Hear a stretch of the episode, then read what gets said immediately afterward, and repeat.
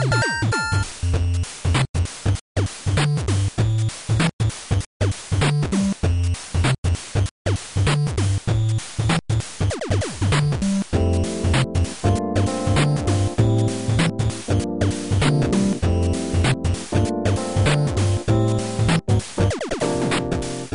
い。ファミリーステーション第152回です。はい、どうも、クリンクです。はい、ヨッキーです。はい。えーと、現在、2021年の、えー9月14日あ、9月で10日ですね。もうございます。もう、はいあの、日の落ちるのがすっかり早くなりました。うーん。しかし、なんか、こう、梅雨が明けたんだか明けてないんだかよくわかんないまんま、こう、なんか夏が過ぎてるんだか過ぎてないんだかよくわからないようわかんな、なんかそういう、なんか、ね。うんちょっと暑いですね。でも、あ暑いねの、最近、あの、台風が東シナ海で停滞しているせいでずっと雨という。まあなんかこ、ね、その間かはわかんないけど、結構ね、あの、つい先週までは最高気温が35、えー5 6度みたいな世界だったのがね、今なんか最高気温が26度とかうんそうそうそう。の世界になっちゃっててね。まあ、にしても、あ、暑い気がするっていうのは、やっぱあれかな。湿湿気も高いからかな。でしょうね。湿気がめちゃくちゃ高いですね、今、本当。うん。はい、とでいう、え、はい。うんうん。あ、いいですよ。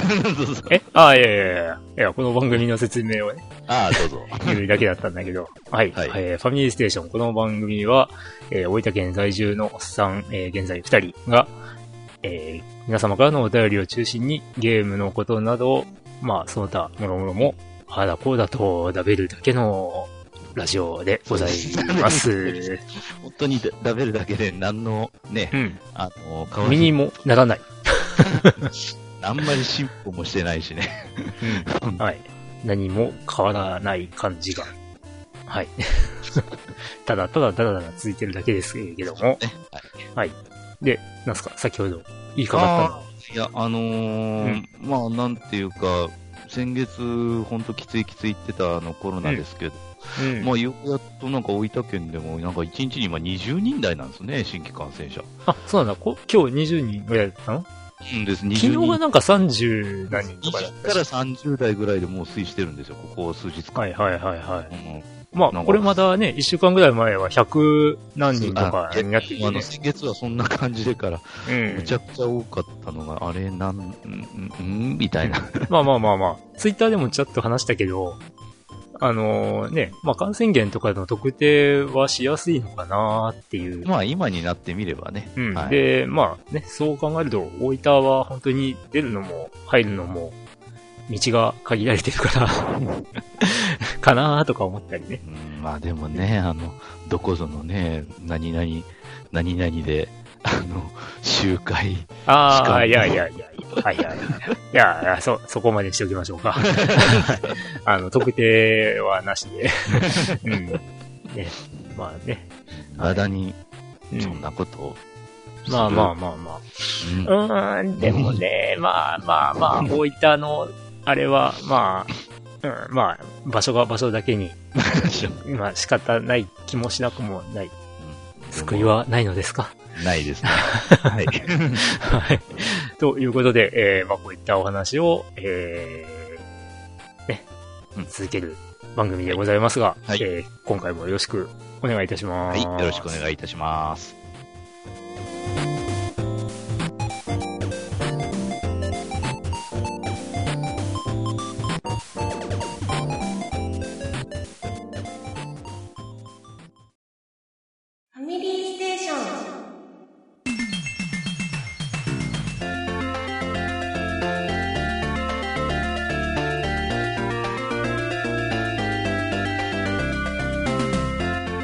ということで本編なんですけども、はいえーまずは、えーこのコーナーから。ということで、えーファミステパーソナリティ2人は前回から今回まで何をしてましたかですが、はい今回ヨッキー先生から。はい。はい。えっ、と、ゲームに関しては、まあ、そんなに変わることはないのですが、えっ、と、まあ、ソシャゲは、あの、相変わらずロンドン迷宮探ってやつを、まあ、うん懲りもせず、うん。えーやっておりまして、で、FGO は、またあの、夏の、イベントが始まりましたけど、まだ実は本格的に手つけてません。まあ3週間あるから、まあうんそろそろやりますかねというとこですね。えーっと、あとは、馬はログインゲーになってます。うん あでも、あの、惰性でまたもう一つやってるログインゲーが、あの、ファイアーエンブレムヒーローズっていうやつがはいあって、。これもログインゲーになってます。うん。たまにガチャ引くと、結構、いい確率でいいのが当たるんだそうなんです。不思議なこと。あのー、6%から8%ぐらいで星5出てくるんで、うん。あの、無料分でも、あの、時々出てきますね。うん。はい。で、えーっと、この前ですね、あの、話したあの、スイッチで、あの、うん凍える銀霊か。はい。えーはい。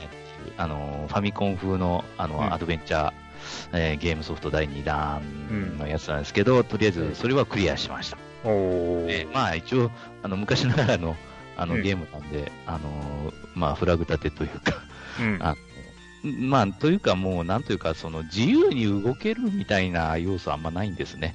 まあね。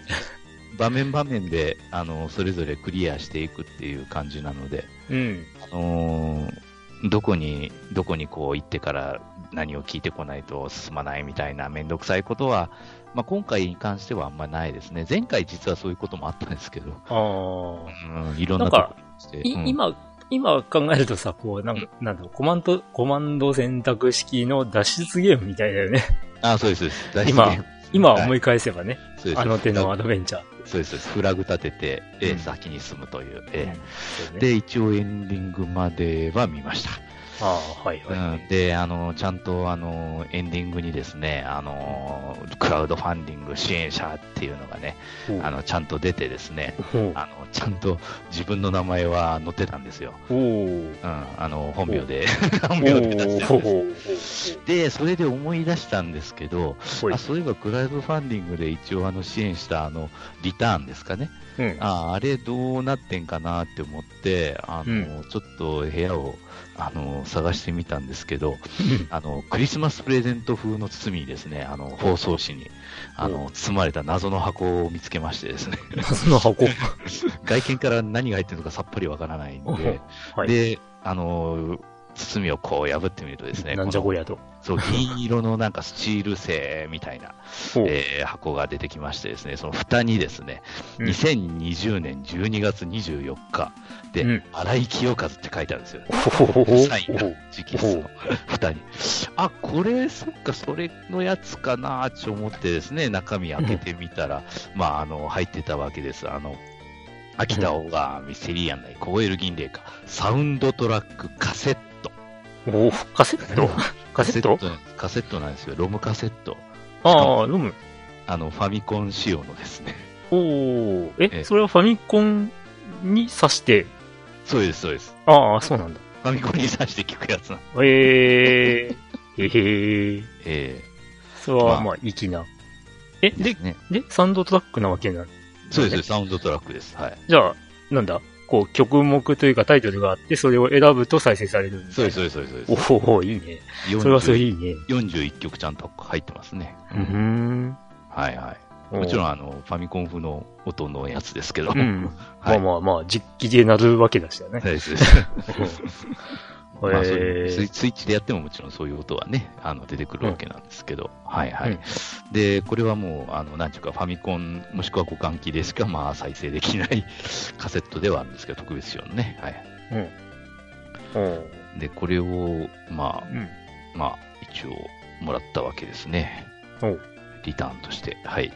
うんうんまあ、一応、なんか、一応10本限定で、え、え ?10 分限定っつうことは、うんえ、だいぶ投資したのでは？うん、うんまあ、えっ、と、10万円コースです。はい。おほー。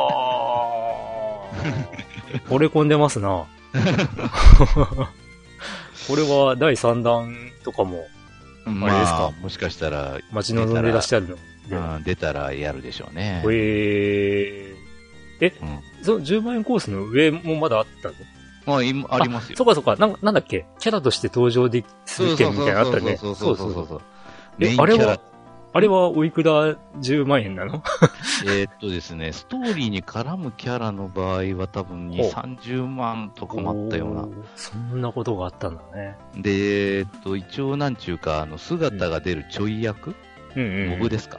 うんモブだと、えーっと、まあ、話が聞けるモブとそうでないモブでまたちょっとランクが変わったような気がするんですけど、まあ、高いので10万、安いので5万とか、はあ。で、名前だけ、名前だけ、えーっと、うん。卒業アルバムってものがうん。物語の中に出てくるんですけど、その多分名前と一言コメント、寄せ書きみたいな。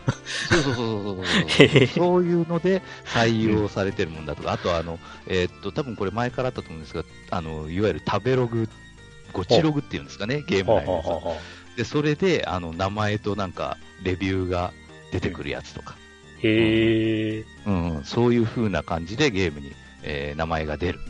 というやつが多分、3万円ぐらいで一番安いのあったかもしれないですね。はい。いや、で、クラウドファンディングの、えー協力者の名前だけ出るのが多分1万円とか。はいはいはうん。そんな感じ。い。いやー、すごいなだから一応あの、うん。なんていうかエンディングで自分の名前は、あの、出てきたんですよ、普通に。うん。まあまあまあ、残るもんな。ずっと。うん。まあ、ゲーム機が、対応ゲーム機がなくならない限りは残るわけだから。だからこのへーちゃんとあの、シリアルナンバー10分の1って書いてあって、ほうほうほうえあのシリアルナンバーはご支援いただきました順で、えーっと、割り振られておりますと書かれております。え、10分の1っていうことは、そのコースを応募した、ヨキ先生が一発目だったってことだよ。えそういうことですね。うわすげえ。メモリアル、なんだ、うんだね。ええまあ蓋のサインも直筆、本人直筆のサインだと思いますし、はい。いや、なんかね、クラファンに参加するっていうのは、なんとなく聞いた覚えはあるんだけど。うんもう、もう、えーっと、結局、うん。去年、去年？うんあそうか、伸びてるから、一昨年ぐらいには話はもう始まってたのかな。ようにしても、そんな、ね、そそんな、こう、あの、限定的なのに参加してるとは思わなかったな。えうん、まあ、伊達と水郷みたいなもんですね。えいやいやいやいや。まあ、その支援あって、商品化してるわけだから。うん。それでちゃんとあのダウンロードを、えーちゃんとそれはそれで買って、えうん。ーやってるわけですから。ええうん。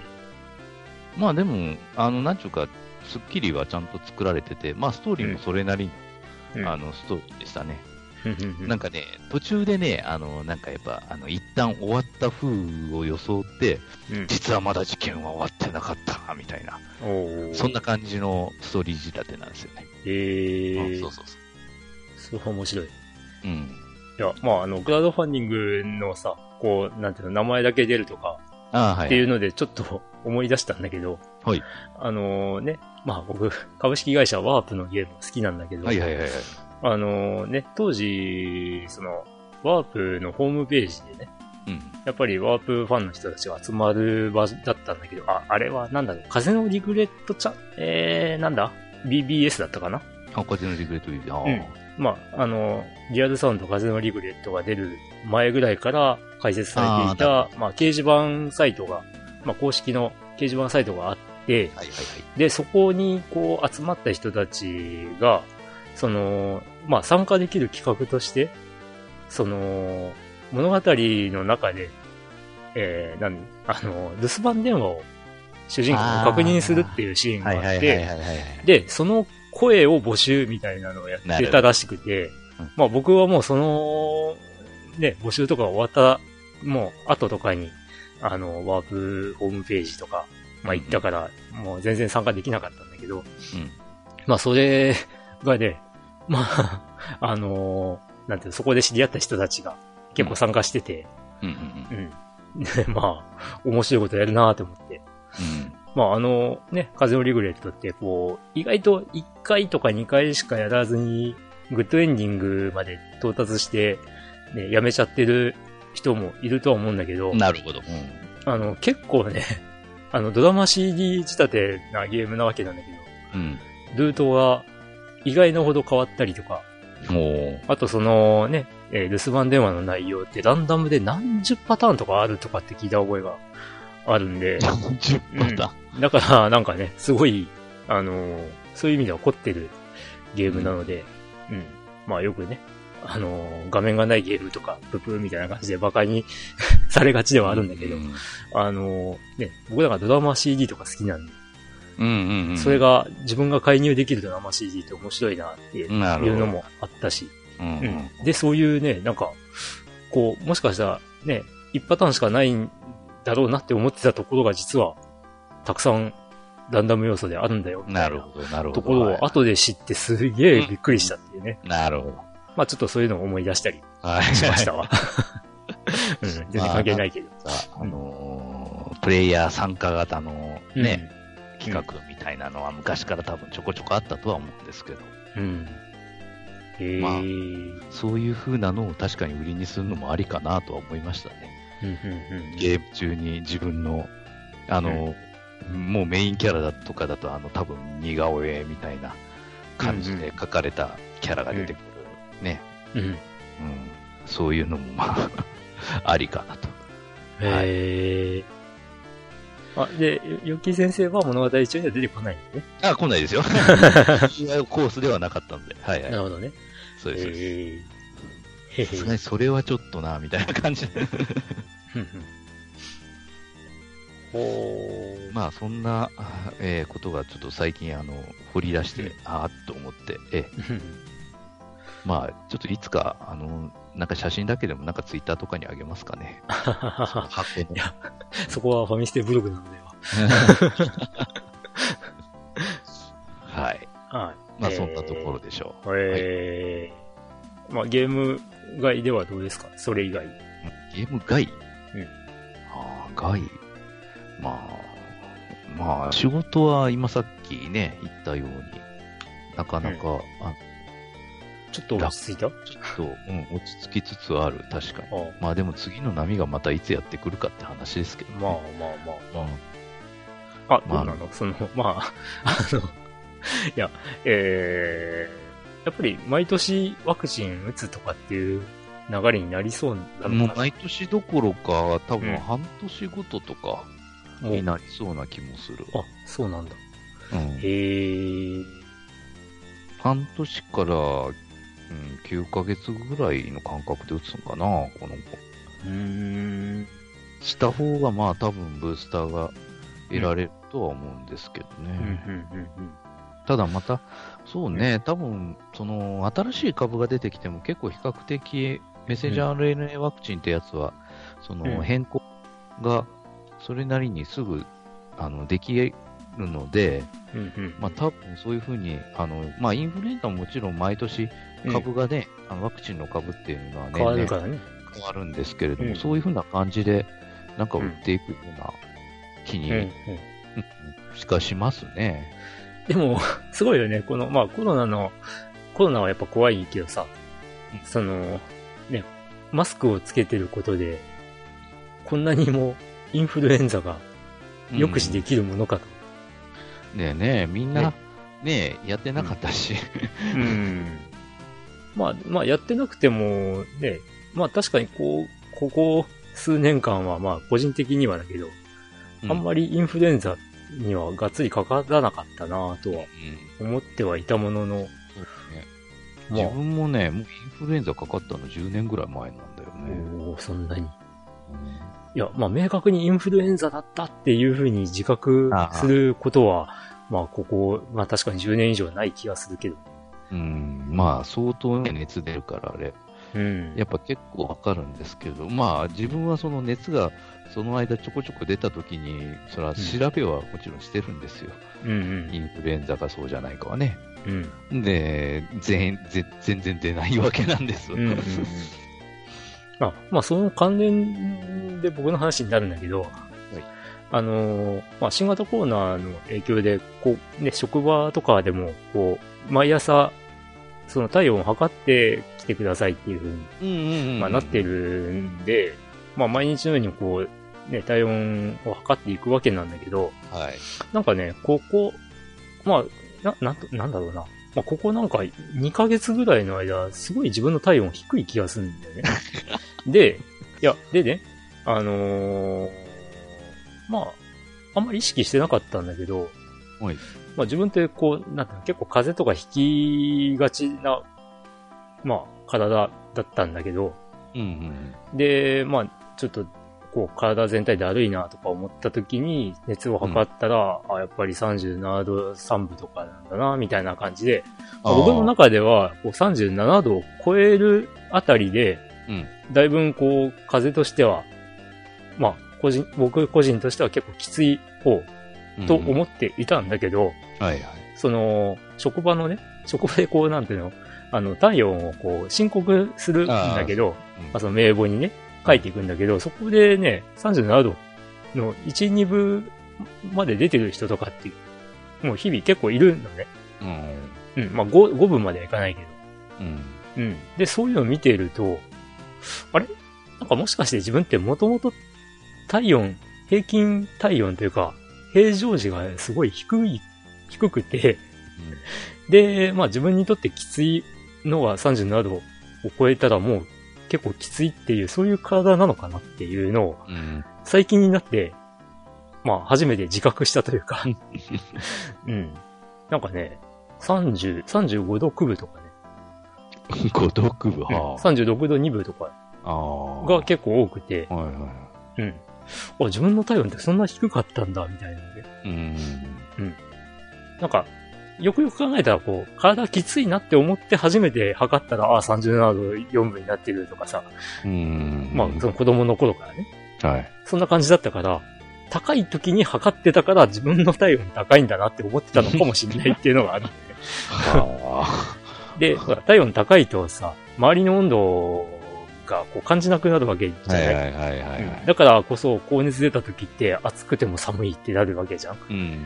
うん。まあ、あの、20年ぐらい前に、ね、バイト先で、あの、寒い、今日寒いな、っつって、あの、ね、こう、店内の温度を上げまくってたら、うん。あの、周りからむちゃくちゃ暑いって言われて、で、帰ってね、熱測ったら38度5分ぐらいあって、自分がまずかったんだっていうことがあったんだけど、うん。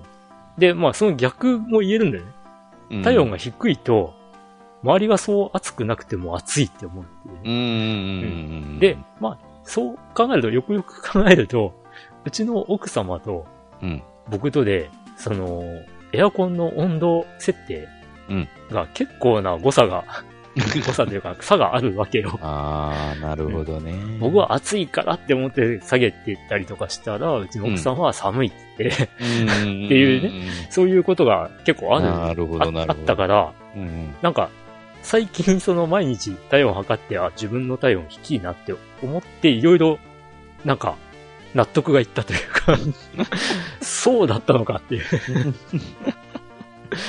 い。まあ、そんなな、るほどね。そんな日常系なお話でございました。まあ、そんな僕もね、ようやく一般でね、あの、ワクチンの1回目を、やったー、えー先やったー。週受けまして、で、今月末に2回目ですよ。ああ、今月末ね、もう2回目か。うん。おいや、そ、そもそもがさ、大分県じゃなかった、大分市か。大分市のワクチン接種の予約がね、その40代が、あの、9月の6日からだったのね、予定では。で、えー12歳から39歳までが、えー9月の13からになったのかな？うんうんうん。だったのね。うんだから、まあ一周とはいえ、その40代が若干、なんていうの？えー、なんていうの？優先権があった。のが、えー8月の末ぐらいに、大分の市長だかわかんないけど、うん大分市の決定で、うんえー4 12歳から49歳まで、もう一律で9月6日から予約受け付けますって言って、はぁって思って。うん、これでなかなか予約できないとか、だったら、な、なんなんだよ、これ、みたいな。うん。まあ、そういうのがあって、まあ、ちょっとツイッターでそういう愚痴をね、言ってたら、ね、ヨッキー先生とかね、あの、他の方から、こう、自分で予約取れるんじゃないですかって言われて、うんえ、そんなことできんの？って。まあ、正直ね、なんていうの？その、接種予約券ってこう、市から届くわけだけど、はい。うん。そこはもうなんかワクチン接種の手続きとしては、もうその、なんていうの？ネットで予約をして受けましょうみたいなうん。ことしか書いてないから、うん。そんな、ね、一般的にな、まあ、もう接種受け付けますよみたいなところがあるとか全然知らなかったから、うん。うん。うん。まあ結構僕みたいに知らない人多かったんじゃないかなって思うんだけど、うん。うん。まあとりあえずその話聞いて、はい。まあ9月頭ぐらいだったかな。うん。もう頭に来て、うん。で、あのーまあそのコロナワクチンナビだっけな、はいはい。うんっていう厚生労働省が出しているうん。ページで検索をしたら、まあここが一番最新情報でやってそうみたいなところに電話をしたら、サクッと予約ができちゃって、うん。まあそれで受けましたとさっていうね。はい。よかったじゃないですか。うん。まあ、とはいえ、だよね。はい。まあ、かからないというわけではないんで。ないですわ。はい。うん。まあ、ね、ワクチン接種したから、これでもう自由だぜ、イエーイとかっていうのはもう、ダメだよっていう、まあそういう話ですな。うん。国は、このうん後、その、ワクチン接種、うん。あのした人に、あの、ワクチンパスポートうんお。そらく出して、ある程度のね、活動を許していくっていう方向に多分なるとは思うんですけどね。うん、まだ、まだ早い気がするけどな。うん。うん。まあまあまあまあ。あ でもさ、あの、僕がちょうどワクチン接種を受けるときに、うん。その、まあ、行った先の病院でね、えー、ちょうどその、ワクチン、なんだっけ、緊急事態宣言を延長するかどうかみたいな記者会見みたいなのをこうん、うん、うんう、テレビでやってたのね。うん。はいまあ、はい。4時、4時ぐらいに、あの、受けに行ったんだけど、はいはい。うん。で、その時に、なんかその、ワクチンの接種を2回目受けた人は、うんあの、なんていうの、ワクチン接種を済んだ人同士であれば、うん。会食とか、あ OK よ、みたいなことを書いていたのを削除しました、みたいな、そういう話題が書いてあって、そら、そらそうだよって思ったけど。うん ね。あ。まあ、それも、ね、いどこまでやるかっていうのは正解は多分ないとは思うんですけどね。うんまあでも、あの、一つの、まあ、なんというか、基準というか、うんまあそういうのでワクチン受けたら、まあ、うんやっていいよみたいな、うん、そういうふうにするのはある程度仕方ないんじゃないですかね。まあでも、とりあえずちょっと、まあこれ以上はまずいっていうことで多分削除したんだと思うね。うん。その、まあだからそう、そういう、なんていうの、えー、今まで感染を抑えるためにこう取り組んできたところを、もう、あの、手放しに、もう OK よっては、こう、言ってられない状態に、まあ、まあちょっと前までは、東京とかなってたっていうことだろうなとは思うんだけどね。うん。うん。うん。まあここであれだよね。その、ゲーム機の、こう、カラオケソフトとかで、うん。あのーまあ今だとさ、多分同時接続してカラオケってできないと思うんだよね。はいはいはい。そのカラオケソフト、まあ実際テレビの前とかに集まってみんなで歌おうぜみたいな感じだったり、まあランキングは、歌のランキングはそのネットでこう歌唱力得点とかでうん競ったりとかはあったんだけど、まあその辺があれだよね。こう何人か同時に接続して互いの歌を聴き合えるとかっていうソフトが出てきてもおかしくないんじゃないかなと思ったりはするんだけど。うん。なるほど。うんまあ、難しいのかな あるかもしれませんね。はい。うんはい。っていうようなね、うん。ことをやっていたんですが、はい。まあ、ゲームの話 をちょこっとすると、はいまあ、前回ね、ファミコンのナイトガンダム物語1を、はいはい。まあ、やってますって話をしたんだけど、うんまあ、クリアしましたと。あ、くれる。うん。まあ、なんだろうな。まあ、うん。なんだろう。序盤は意外とこう、展開はサクサクと言ってて、まあ最初の目的を達した後は結構なんか、つかみどころがないゲームになっちゃったかなっていう見。どころがない。うーん。うん。まあなんか、その、前半というか序盤は、あの、新しい土地に行く先々で、村とか町とかがあって、うん。そこで、まあ次はここだよ、みたいなヒントが、こう出てたんで、はいはい。まあ次々にその、次々のところに行って、解決して、みたいな流れだったから、まあわかりやすかったんだけど、うんうんその、まあ、最初の大目的が終わった後に、あのーなんだ？まあ、まあ、なんだ？こう、拠点になっていた城が、まあ、破壊される話になるんだよね。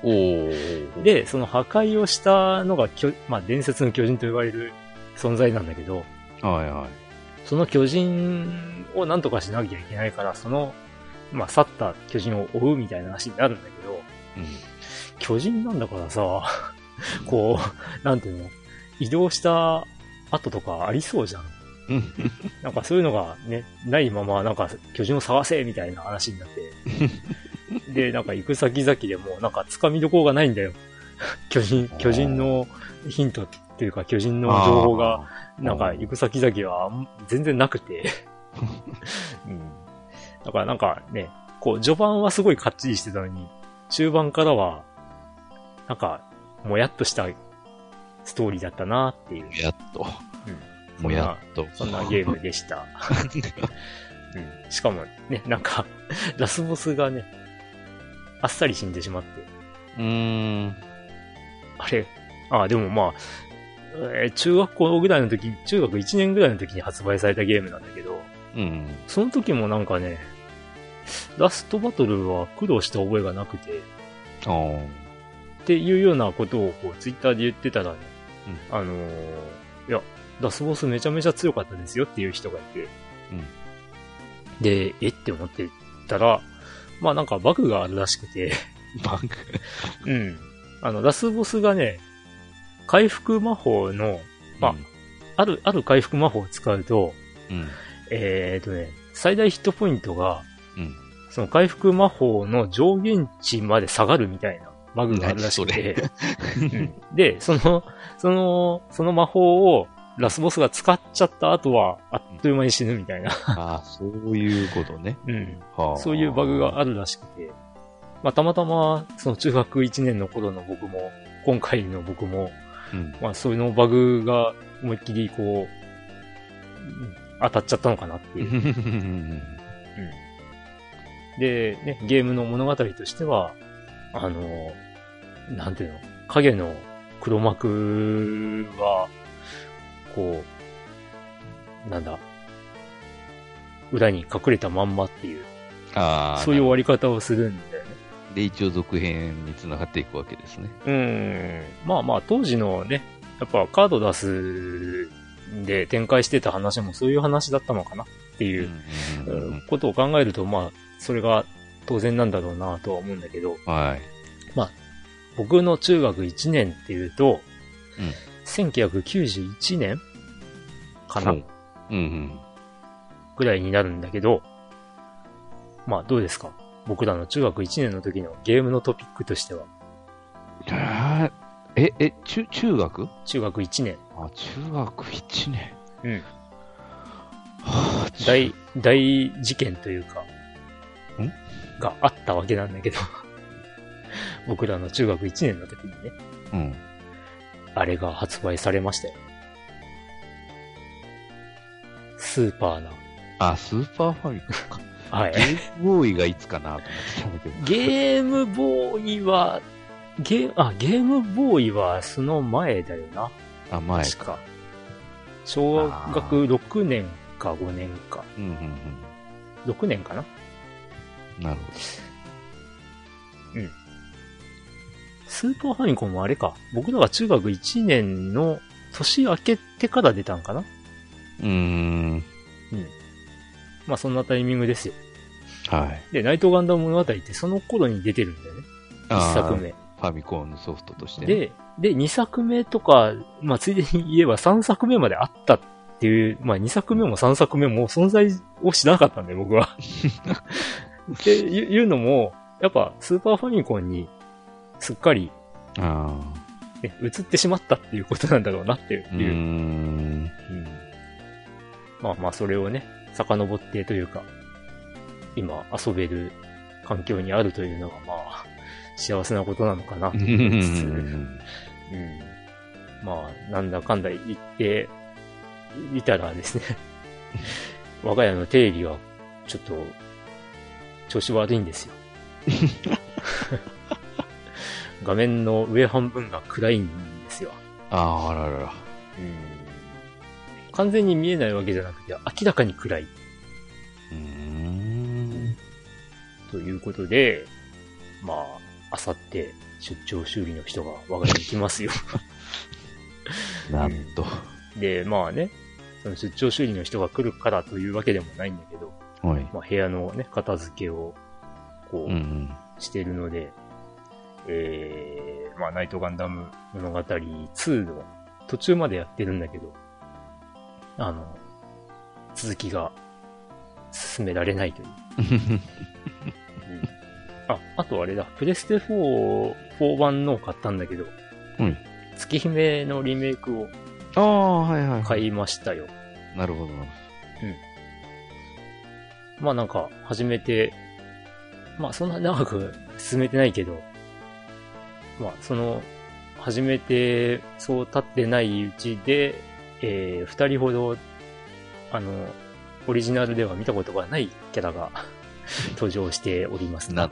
うん。なあれ、ど、どちら様ですか？あなたは。みたいな。うん。まあちょっとちゃんと進めないといけないんだよな。うんまあこれもちょっとなんか、画面が半分くらいと、もったいないので、これはじゃあテレビが治るか、あれだね。あのー前使ってたテレビを引っ張り出して、それに接続して遊ぶかしないといけないかなというところでございます。なるほはい。というのが、私、クリンクの話でございました。ど。はーい。はい。ということで、えー我々二人の、この、約1ヶ月間の間の行動でございました。はい。はい、ということで、えー、お便りのコーナーに参ります。はい。はい。まず1通目は、えーは8月22日にいただいたお便り。はい。えー、KTR、51と読むべきなのか、51と読むべきなのか。51 KTR51 さん。はい。はい。いつも楽しく拝聴しております。サイレントリスナーの KTR51 です。最近 3DS の飛び出せ動物の森を600円で買って喜んでいます。いやー、楽しいですね。もっと早く買えばよかったです。仕事でどんなに疲れても必ずゲームだけはプレイすることに決めています。毎夜ニュースを見てから PS3、PS4 とメガドラミニを交互に遊んでいます。主にレトロゲームが多いのですが、GTA5 と Just Cause 4内の世界で暴れて寝ます。お二方のお話を聞いてると、ゲームを生活の一部にされていて、同志がいて嬉しい限りです。今後も今のままで番組をおおつなげください。そうですね。うん。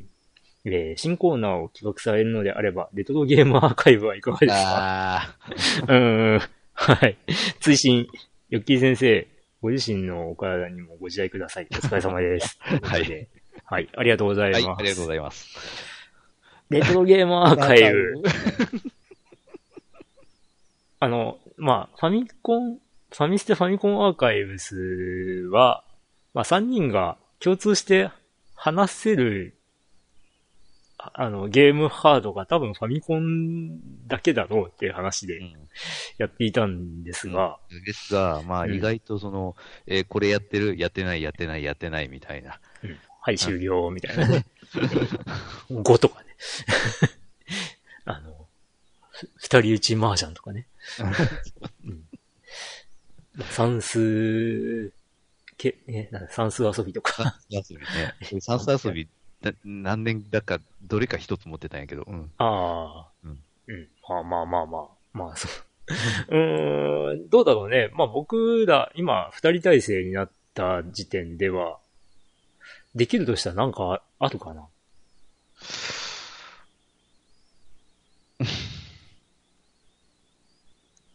うーん。なんでしょうね。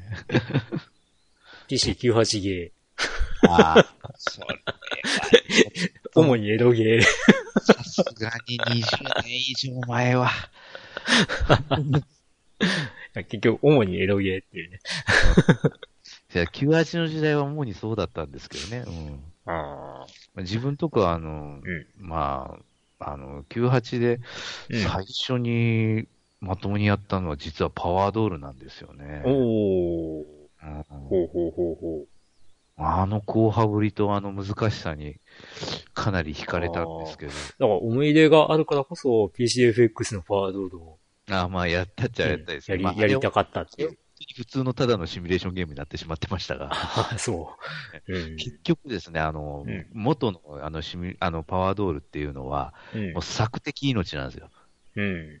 結局、あの、あの敵がワンステージで、まあ、うん多いとに200ユニットぐらいブワーッチ出てくるんですけど。あの、こっちは大体もう、なんちゅうか、いいとこ3個招待あうんあ。9機ぐらいしか味方がいなくて、うん。で、まあ破壊されりゃ終わりだし、うん。あ、どうなの？クリア条件的には何か、敵のボスを倒せば、いや、ボスじゃない。全滅？ですね。いや、全敵全滅？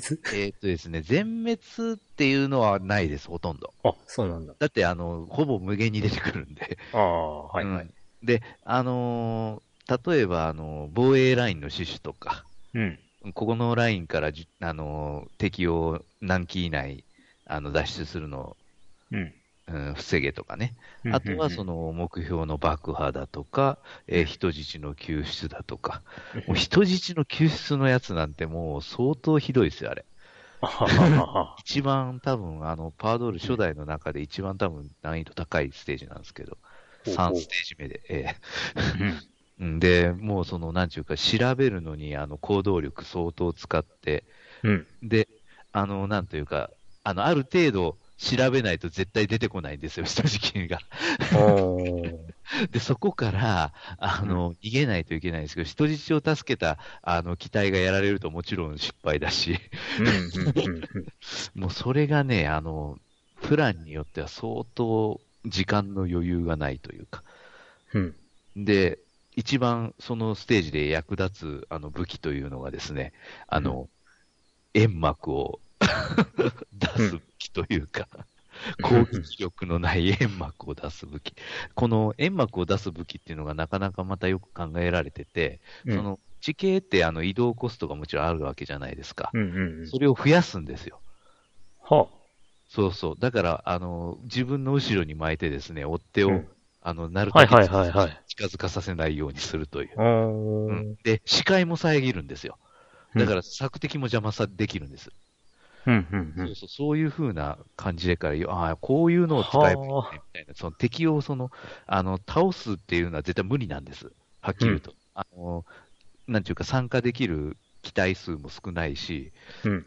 その、なんていうか、救出のために乗っていく機体がですね、あの、ん性能低いやつでして、おー まと戦ったらすぐやられるやつで。うん うん。まあ、その索敵用の機体もそうなんですけどね、まともに戦ったらすぐやられますみたいな。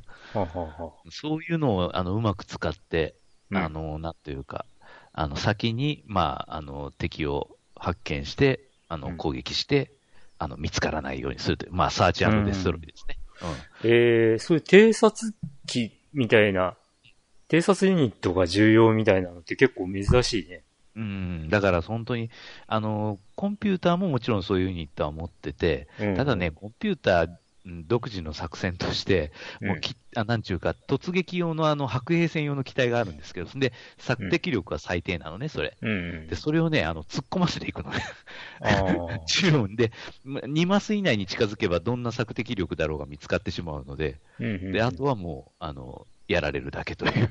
うんうん まあでも、向こうとしては、ここにいるぞってのがわかるみたいあの、そうそうそうそう。う、ん。ね突っ込ませてね、その機体を、あの、うんうん犠牲にさせてもいいからっちゅう。うん。うん。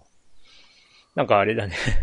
その、戦争は数だよ、数だよ、あ兄みたいな そうそうそうそう。本当にそうですよね。マジで。うんそれをひっくり返すのが、まあ、あの、快感なんですけどね。パワードール。ええ。ルそうなんですよ。だけどまあ、なんというか、パワードールもね、あの、あの、ステージ初めてやる場合はですね、うまくいかなくて当然なんですよ。ほだって、あの、敵の詳しい戦力とかそういうの全くわかんないんで、ううんどこに配置されてるかとか。うんう一回やって、あ、こんな風な、あれなんだっていうのをね、ん。分か把ってから。うんやり直すのが本番なんですよ、あれは。はあのね。初初見のステージを、あの、うん本当に何も分からずに装備、あの、考えてバーってやって、それでクリアできるほど甘くはないんです、あのゲームは。まあ、だからこそ、ヨキイ先生の、こう、心に引っかかったゲームなのかもね。ね。だから、あのーなんか途中でね、なぜかリアルタイム、うん。あの、操作になってしまった時があってから、あの時は萎えたんですけど、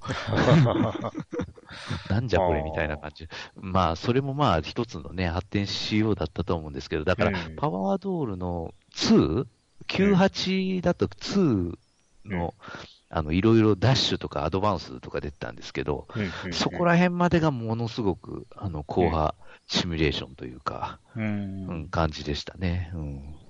え、き銀英伝とかはどうだったの？あ、ゲーでももちろんやってましたよ、PC98 は。ええあの、4でしたかね、一番やったのは。はあはあはあはあ。もうね、4は自由度がものすごすぎて、まあ、といっても、あの、なんていうか、あの、スタート時点で、あの、階級が低い、うんうん。えー士官でやってしまうと、ほぼ自分で何もできないという。うんもうやり上がれ。れないの？うん艦隊司令官ぐらいからまずやらないと。ああ。うん。うんうんあのーそれなりの、なんちゅうか、えーっと、地位からできるんですけど、あんまりに、そのね、艦隊どころか分艦隊司令官レベルうん。うん。だと自分で何もできないんで、本当に、あの、あんまり、それではあんまり面白くないというか、うん。うんやっぱ戦略シミュレーションというか、装置系が主だった？うんまあ戦略もあり、戦術もありですよね。三三国志4とか。ああ、三国志。まあそうですね、そんな感じかな。まあだけど、ど、結局その、階級が厳然としてありますので、その、作戦とか、あのね、あ、あ、銀英伝がね。そうそうそう、あの、うん出兵するときには、うんあ、の、ここにこれぐらいの規模でどうですかみたいな、うん。うん、出して。で、例えばヤンメリーでやってるとですね、うん。ほとんど却下されるんですよ。はいはうんで、あの、人物、人物間の相性とかももちろんあるんで、い。うん。あの、いわゆる鳥に一罰のあの、軍人とかうん、が上におるステージでやろうとしても全然聞いてくれないですよ、言うこと。うん。で、そまの、あそう走行してるうちに、あの、うん戦略、戦、ね、戦略的地位がどんどん悪くなっていって、うんまあ普通に負けるという。うんまあまあ、ある意味、原作に忠実。うん。いや、だから、まあ、よ、よき先生的にね、うん。こう、その戦略シミュレーションゲーが結構多かった。ああ、そうね。うん、あの、なんというか、信長の野望。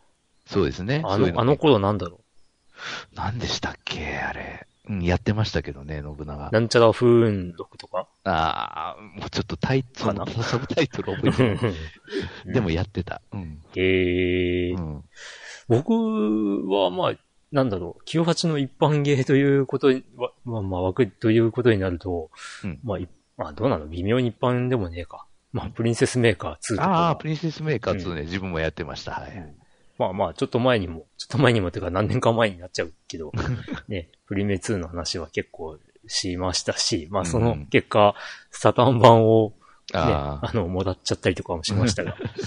うんあ、プリミア奥深いですね、あれはあれで。まあ、あと、あれかな、ロボクラッシュ98とか？あ、ほうほうほうほう。うん。まあ、あとね、あのーまあ、その後出たスーパーファミコン版はちょっとがっかりだったけど、あのー結構、おーって思ったのは、うん RPG 作るダンテ98。ああ、だったかな作るね。うん。はいはいはい。まだパソコンでの方がね、多分、本当まあ、細かい。だってうん、一マス一マス自分でマップを作れたからね。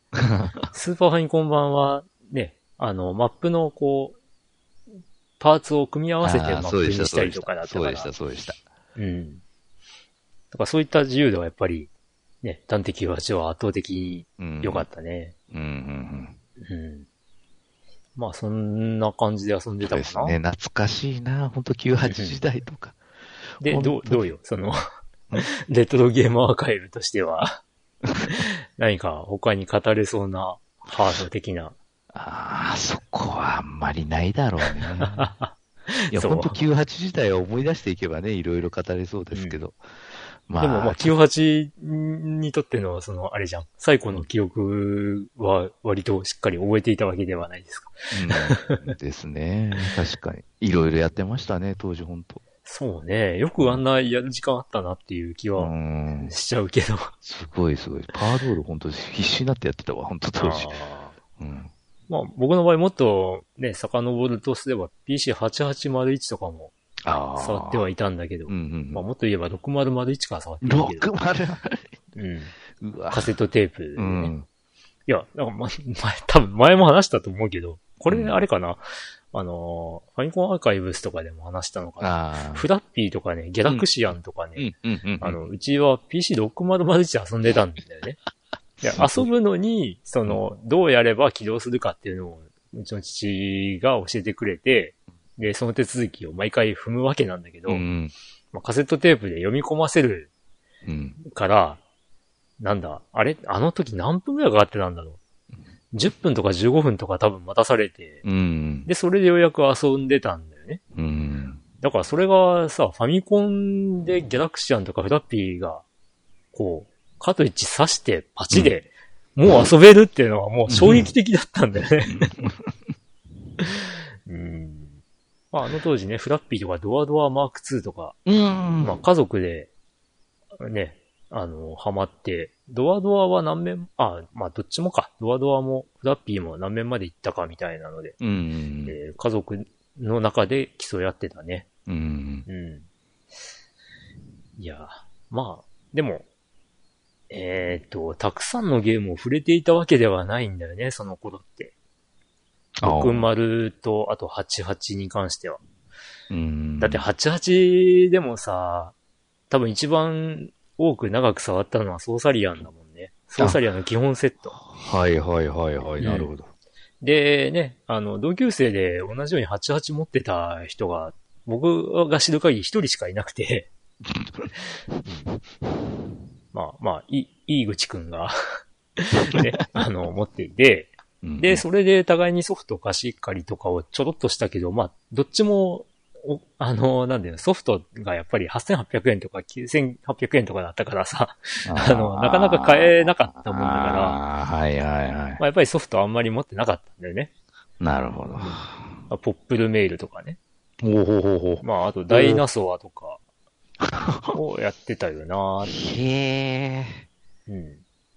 まあでもそれもね、中学1年頃の話なるほど。だな。はい。うん。まあ、だから、こう、例えばファミステファミコンアーカイブスみたいに、うん。こう、そのね、98のソフトとかをこう全部調べてみて、で、一つ一つ話すとしても、うん。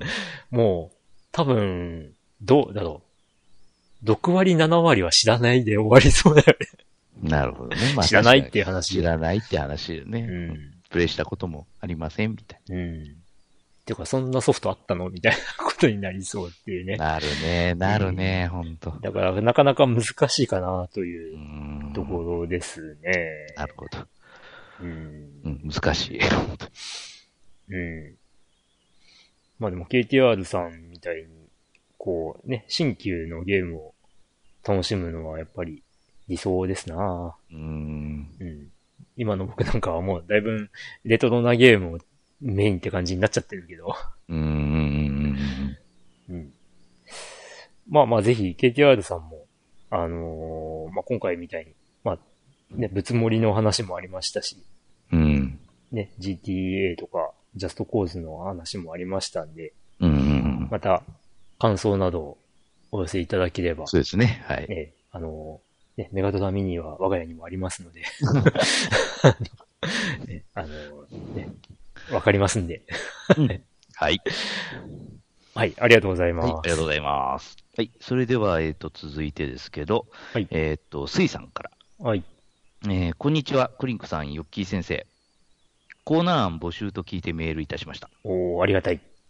えー私個人的な要望も含めてですが、えースイッチでやってみて面白かったゲームなんてどうでしょうか、はい。うん、スイッチには毎週インディーズゲームっぽいのが配信されていますが、正直やったこともない、聞いたこともないゲームが多く、えーダウンロードに至らないものが多いです。うん。えーこれらのコンテンツが誰も称賛されず埋もれていくのももったいない、えーそこでリスナーのみんなからの情報をもとに意見を出し合い、時には人柱になり、えー漏れた名作にポットを当ててみようと考えます。えー実際、ストームなどで、え、え、ストームスチームかなスチームでしょうね、これ。うん。うん。まあ、スチームなどで配信された人気作品がスイッチに移植されているのもありますが、えーそれでも知らない名作、終作があるはずです。どうでしょう、このコーナー。えーちなみに私がダウンロードしてプレイした中では、箱庭エクスプローラーモアが楽しかったですね。ほう。えー価格、やり込み度、操作性、ストーリーもちょっと凝ってるし、謎もありました。音楽はむちゃくちゃ良かった。ほうほうほう。それでは、えー季節の変わり目ですので、健康には十分配慮して健やかにお過ごしくださいと。はい。ありがとう。ありがとうございます。うーん、そうですね。ああ、失礼。うえー。にはエうんクスプローラーも、うーん、なかなか、なかなか、なうん。案ですね。うーん。まあ、ぜひ、皆さんからの感想を お寄せいただいて、うんえー、まあ、インディーズというのが、なかなか難しいところで、うんまあ、ど、どこまでがインディーズと捉えるべきなのかっていう。ああ、うん。う。うんまあ、なんか、な、なんて言うんだろうな。あの、インディーズって、少人数でみたいな意味、間が、いまあ、意味合いが強いらしいよね。ああ、うん。少人数で作ったゲームみたいなことらしくて、なんかこう、なんていうの、日本の文化というか、流れ的には、インディーズっていうとなんか素人とか、うん、うん、うん。あの、ちゃんとした会社じゃないところが出してはいるみたいな、そんはないイメージが、まあ音楽業界のせいで、根ず、根付いちゃった？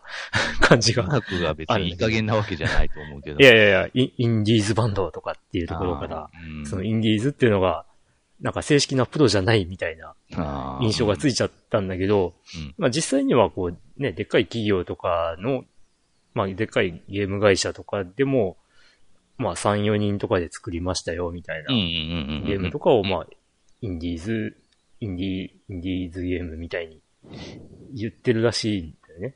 はい。う。うんん。まあ、個人的にはなんかこう、低価格ソフトっていう。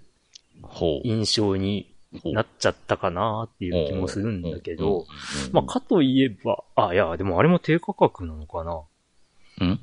あのー、なんだっけ。3D シューティングゲーム。あのー、えーと、ちょっと前に、何ヶ月か前に話題になっていた、うん。結構その自由に飛び回ってっていう、うん。3D 視点のシューティングゲーム。なんだっけ？なうん。んなんとかの翼。なんだっけ？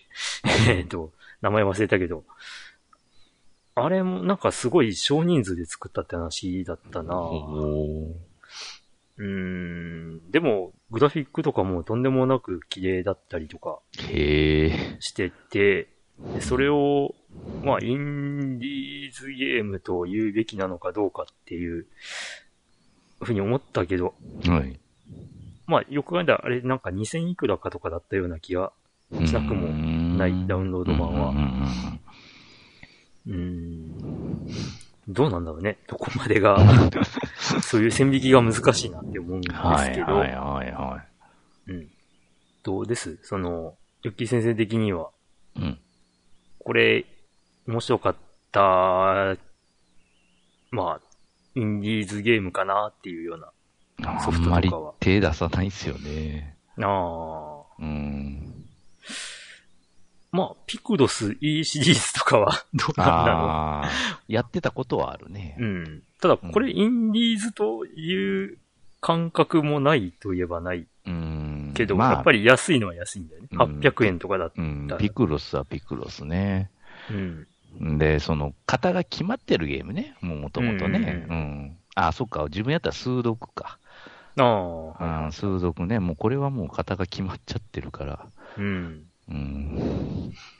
うーん。暇つぶしには相当いいんですけどね、ああいうゲームはね。うん。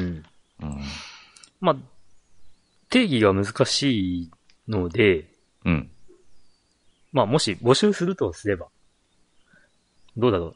あのー、任天堂の、まあ、スイッチの、うん。えーショップの中で、うんえー、3000円未満とかうんっていう定義づけをしてみましょうか。うん。うん。まあ今ちょっと見ながら話してるけど、まあ500円とかさ、ああ、もうありますね、普通に、ね。からうん、まあ2850円とか。うん。で、あたりが、まあ、だいぶこう、なんて言うんだろう。それっぽさを感じる っていう言い方はどうかと思うけど。うん。例えば、レートン教授のシリーズの、うん。えー、なんだっけ。えー、っと、ミステリージャーニはいはい。カトリエールー、うん、カトリエールのやつは、まあ、最近、なんだ、スイッチで出たけど、そはいれは4950円とかなんだよね。ああ、はいはい。だからこういうところは、まあ、3000円超えかなっていう、うん。そんな、まあ勝手な印象で。なので3000円未満で買ってみたらすげえ面白かったよっていうゲームがあったら、うん。お教えいただけたらという。セールでからなんか1500円のゲームが今、今だけ100円とかあるんだね。ああ、あるね。うん。あるね。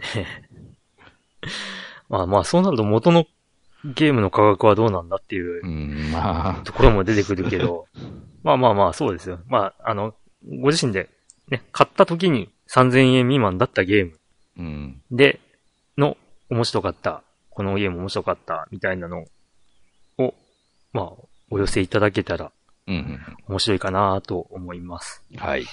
うん。というところで、まあ、ね、先ほどの KTR さんのお便りでもありましたが、まあ、このゲームのことを知ってたらとか、このゲームの思い出あったら語ってくださいみたいなことでもいいかもしんない。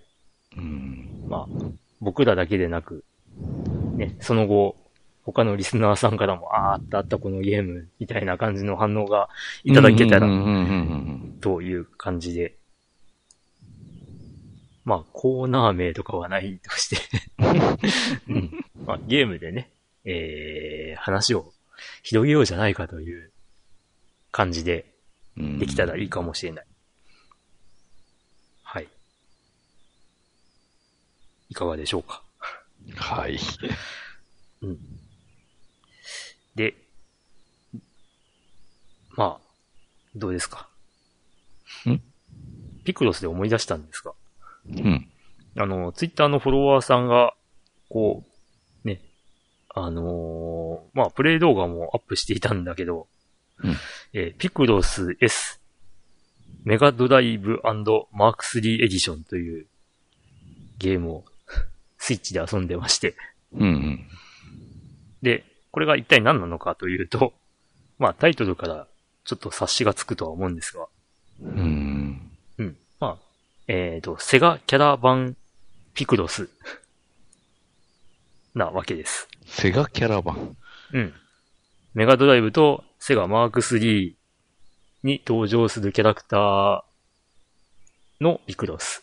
うーん。うん。なので、まあ、その頃のセガゲーム好きにはたまらないピクロスという。まあ、これは思わず買っちゃいました。うーん。これもなんか1000円とかだったんじゃなかったかなほう。ほう。まあ、そんな感じでございます。うーん。はい。うん。まあ、ぜひ、低価格、低価格ゲーム。これ面白かったっていうのを、ぜひ、はい。はい。ということで、スイさんありがとうございます。はい、ありがとうございます。ということで、え ー今回のお便りは2通ということで、2つですかありがたやという。はい。はい。では、えー、今回のファミステは、うん 以上ということになり以ます。上ですかね。はい。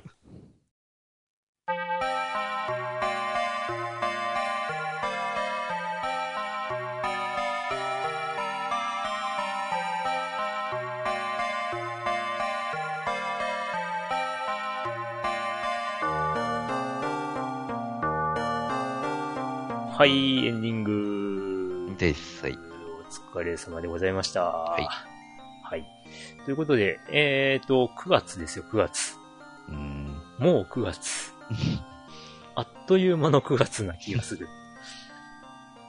で、9月というと恒例の？これ、ファミステゲーム大賞に向けての告知でございます。はい。はい。まあ、ひとまず今年もやります。ということで、ええ。で、まあ、ファミリーステーションを聞いていただいているリスナーの方たちで決める、えー2021年にプレイしたゲームソフトで、えーまあ何が一番面白かったかというのを、まあはい決める、まあはい。ランキングを作る企画でございます。うんまあここね、もう10年以上毎年恒例になっておりますが、はい。まあ、ルールとしては、えー、あ、またこれは、差し迫ってからにしましょうか。はい。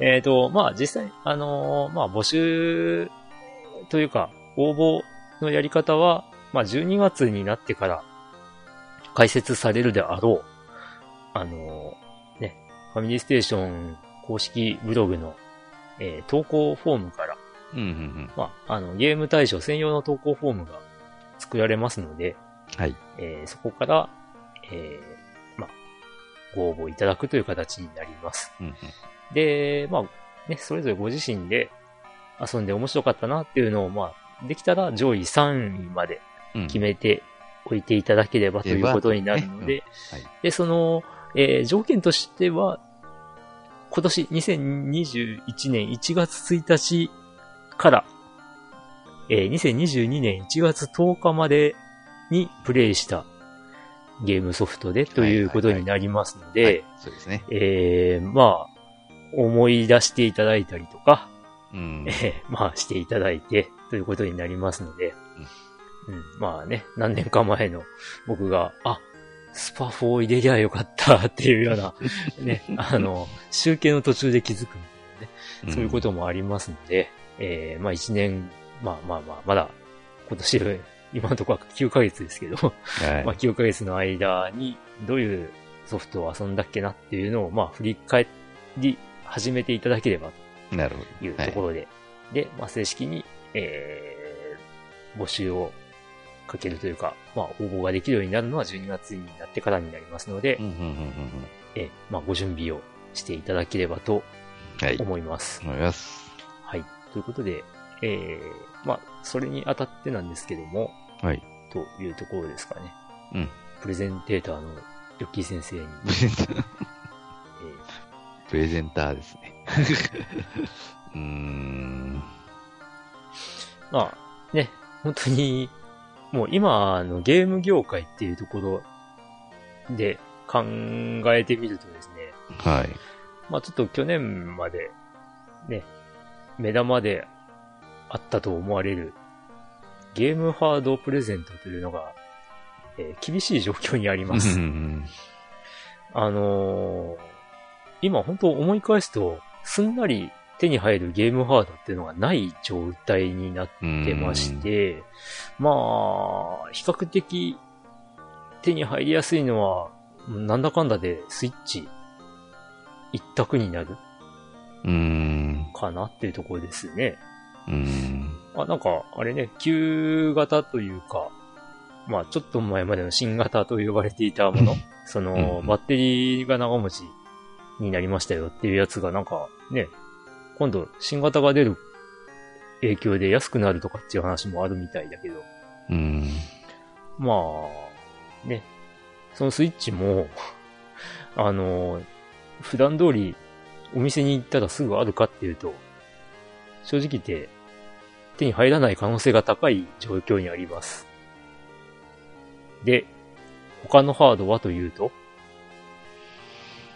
うん。現行機種、プレステ、4 プレステ4が手に入りやすいのか？っていううん。ことなんですが、まあ、今更プレステ4を選ぶ人がい どれだけいるのかという。うん。まあ、かといってプレステ5は手に入らない。当たり前です。Xbox シリーズ XS も手にまあ、入らない。手に入りましたね。なんかね、ちらっと Xbox 公式が、ね、販売再開みたいなことを言ってたけど、うん。その方を見て、ページにアクセスしてみたら、うん。品切れってなってましたから。最悪や。なので、まあ、ね、ちょっと、ハード、プレステ5とか、Xbox シリーズ X とかって期待されるのもちょっとまずいと思うので、これだけは前もってお伝えしておこうかとはい。思いまして、えー今回のゲーム大賞の、えープレゼント企画は、ハードはなしということになります。うん。ですまあ、ね。ソフトですね。あ、ソフトですね。ゲームソフトで、はい。ということで、まあ、プレゼンターのヨッキー先生から、あの、そういうことでっていうはい。ご了承をいただきましたんで、はい。まあ、あの、ご応募いただいた方の中から、まあ、数名、うんえーゲームソフトを、まあ、プレゼントというはい。のが。内容になりますので、うんはい。まあ、ぜひ、えー、応募開始しましたら、じゃあ、募集を開始しましたら、うんえーご応募ください。はい。はい、ということで、えー、夜も更けてまいりましたな。次回は10月、また中頃ぐらいに撮れればいいかな、うん。と思っております。はい。なので、えーと、今日ね、あの、お便りいただいた、えー KTR さんや、うん。水さんからいただいた、まあ、レトロゲーの思い出というか、はい。